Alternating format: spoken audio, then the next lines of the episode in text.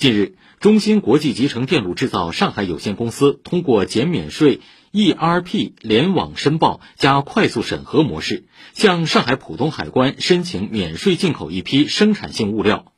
企业数据上传系统后，数分钟内即完成审核并生成征免税证明电子数据。当日减免税款达二十一点二万元，且整体通关时间减少，更节省了企业口岸、仓储等费用支出。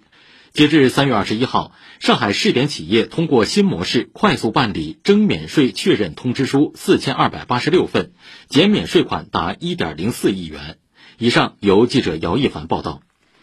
以何金英为代表的早樱谢幕后，上海的樱花季改由染井吉野樱唱主角。与此同时，一种充满古典气息的春花海棠也登上舞台，与樱花一较高下。昨天，记者从上海植物园、上海辰山植物园、上海共青森林公园等沪上公园绿地了解到，目前染井吉野樱与多个品种的海棠正处于盛花期。市民游客可以关注各大公园微信公众号“居家云赏花”。